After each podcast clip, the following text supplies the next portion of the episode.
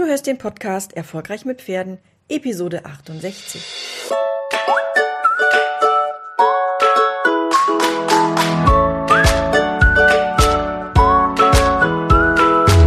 Herzlich willkommen zu Erfolgreich mit Pferden. Ich bin Marina Lange und ich helfe Menschen, eine solide und vertrauensvolle Partnerschaft mit ihrem Pferd aufzubauen und Ängste und Unsicherheiten sicher und nachhaltig zu überwinden.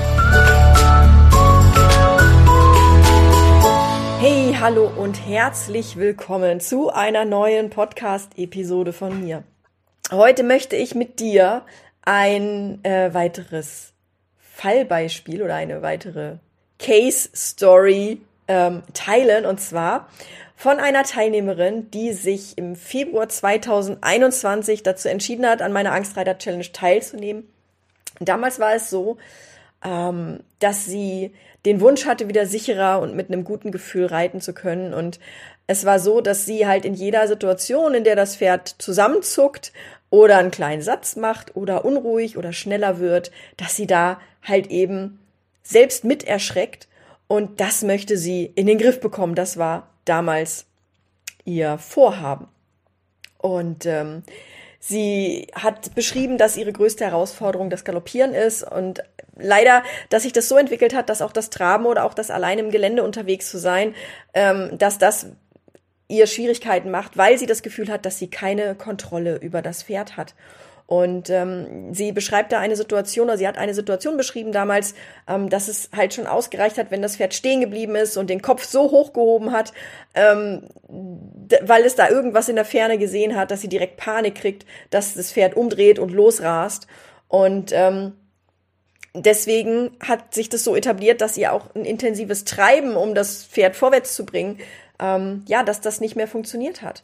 Weil sie dann halt die Sorge hatte, dass je mehr sie treibt, desto mehr das Pferd dann auch sich aufpusht und wenn es dann umdreht, diese Energie halt rauslässt.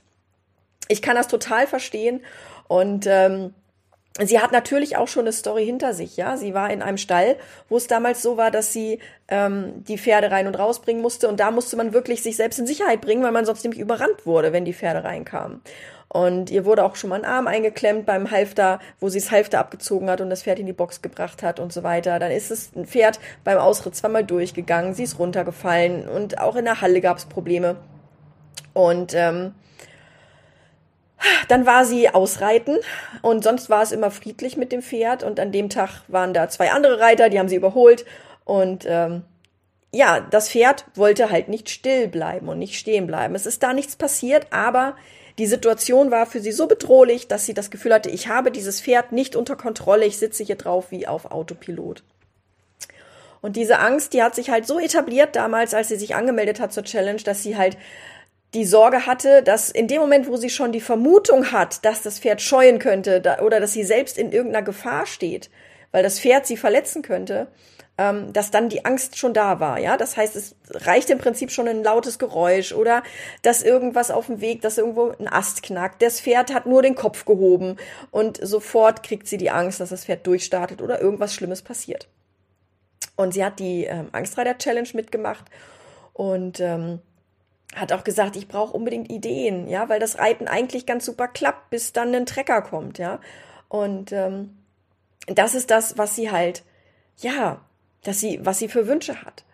Ne? Und sie hat, sie hat kein eigenes Pferd, sie hat nur Reitbeteiligung gehabt. Und ähm, im Gelände ist es halt auch so, dass ihr Pferd gern mal guckig wird oder einfach stehen bleibt und dass sie das einfach verunsichert. Vor allem, wenn sie dann irgendwann mal ausreiten möchte und sie geht nur spazieren und ist da schwierig.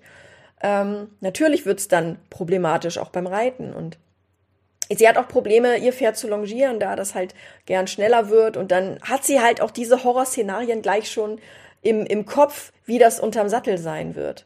Ja, oder auch die Sorge, dass ihr Pferd durchstartet, wenn sie aufsteigen möchte. Und ähm, ja, genau, das ähm, war die Situation, als sie in die Challenge gekommen ist. Und sie hat dann tatsächlich noch weitere Challenges gemacht und ähm, hat sich dann entschieden, sich zum Kurs anzumelden. Und ähm, sie hat, also ich habe noch einen Online-Kurs, dazu hat sie sich angemeldet.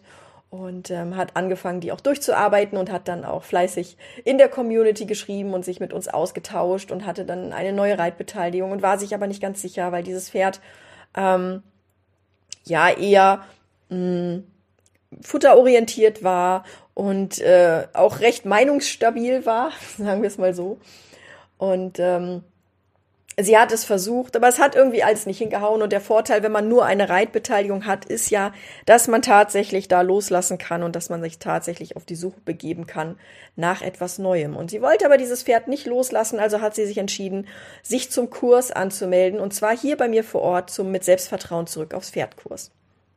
Und ähm, sie war hier und ich habe mich riesig darüber gefreut, weil ich natürlich mit ihr auch schon eine Geschichte habe, ja, weil ich sie schon eine Weile kenne, weil ich sie auch ähm, aus der Community vom Kurs kenne und wir auch dort uns intensiv ausgetauscht haben. Und so habe ich mich natürlich gefreut, dass sie sich hier vor Ort zum Kurs angemeldet hat.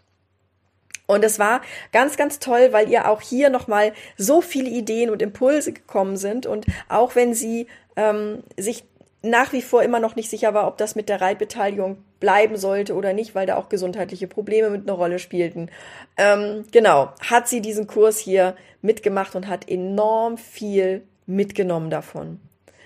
Ja, was soll ich sagen? Und jetzt hat sie gerade ähm, gerade vor zwei drei Tagen gepostet und hat offenbar den Mut gefunden, sich eine neue Reitbeteiligung zu suchen und ähm, hat sich jetzt auch in ein Pferd verliebt. Und das klingt ganz, ganz toll. Sie, sie sagt irgendwie, ich kann, ich kann nicht anders, ich muss jedem erzählen, wie toll dieses Pferd ist. Und ähm, ich war jetzt, ich war jetzt da äh, schon mehrere Male bei Besuch und es ist, es ist das Gefühl, als würde man sich ewig kennen. Und ähm, sie hat einfach durch den Kurs hier vor Ort gelernt, woran man wirklich erkennen kann, wie ein Pferd ist. Und wenn man weiß, was man für ein Pferd braucht, dann gibt es ja verschiedene Varianten. Und zwar ähm, wenn du jetzt zu Hause sitzt und du hast ein Pferd und du brauchst eigentlich ein ganz anderes Pferd oder eine ganz, eine ganz andere Verhaltensweise deines Pferdes und das zeigt diese Verhaltensweise aber nicht, dann hast du natürlich zwei Möglichkeiten. Du kannst entweder das Pferd verkaufen und dir neues suchen. Die Gefahr besteht aber darin, dass dieses Pferd diese Verhaltensweisen äh, zu deinen Ungunsten verändert, sodass du das gleiche Problem wieder wie vorher hast, weil Pferde lernen beziehungsorientiert. Und ganz oft ist es so, dass Pferde dir deinen Spiegel vorzeigen und dir genau zeigen, wo deine Schwächen sind. Und das tut manchmal verdammt dolle weh. Oder aber du lernst, A, woran du erkennst, welches Verhalten das eigentlich gerade ist und wie man auf dieses Verhalten so reagiert, dass man das Verhalten des Pferdes dadurch langfristig ändern kann. Und das ist das, was wir unter anderem hier in dem Kurs vor Ort machen bei dem ähm, mein Pferd zum Freund zu gewinnen. Ich glaube, ich habe es gerade gesagt mit Selbstvertrauen zurück aufs Pferd. Nein, das ist der Online-Kurs, sondern mein Pferd zum Freund zu gewinnen. Die Kunst, dein Pferd zum Freund zu gewinnen, so heißt der Kurs. Da gucken wir uns nochmal ganz genau an, was brauchen wir eigentlich für eine Strategie, wenn das Pferd unsicher wird? Was brauchen wir für eine Strategie, wenn das Pferd sich in irgendeiner Art und Weise ja, meinungsstabil gegen dich stellt und nicht das machen möchte, was du gerne möchtest. Und es ist nicht Angst die Ursache, weil das gibt's natürlich auch. Und das sind Dinge, die wir hier im Kurs machen. Und ähm, ich spreche das deshalb an, weil wir im Oktober dieses Jahr den letzten Kurs durchführen zum Thema die Kunst, mein Pferd zum Freund zu gewinnen. Und wenn du gerne dabei sein möchtest, da sind noch Plätze frei, also melde dich gerne an unter marina-lange.de slash Freundschaft. Ähm, ich pack dir den Link aber auf jeden Fall auch nochmal in die Show Notes, sodass du da auf jeden Fall auch drauf zugreifen kannst und dich ganz schnell anmelden möchtest, wenn du noch Lust hast. Ich hoffe, dass dir diese Episode gefallen hat. Wenn du Fragen hast, schreib mich gerne an, schreib mir gerne PN oder E-Mail oder ähm, kommentier, wenn du diesen, wenn du diesen Beitrag oder die die ähm, Information bekommst, dass diese Facebook äh, Quatsch, dass diese Podcast-Episode rauskommt auf Facebook oder Instagram, wo auch immer du es sehen magst. Schreib mir darunter, welche Fragen du hast und ich freue mich drauf, sie hier im Podcast oder per PN zu beantworten. Ich wünsche dir einen super schönen Tag. Mach's gut. Diese Podcast-Episode ist jetzt leider zu Ende, aber wir müssen uns noch nicht verabschieden. Geh auf angstreiterchallenge.de und hole dir meinen kostenlosen Mini-Online-Kurs, der dir dabei helfen wird, mit deinem Pferd eine solide und vertrauensvolle Partnerschaft aufzubauen. Du möchtest gern vertrauen und dich auf dein Pferd verlassen können, die Zügel hängen lassen und gemütlich und entspannt Ausritte genießen? Mit meinen Techniken und dem Verständnis, was dein Pferd eigentlich genau braucht, um stabil und verlässlich zu sein, kommst du schneller ans Ziel. Bis zum nächsten Mal.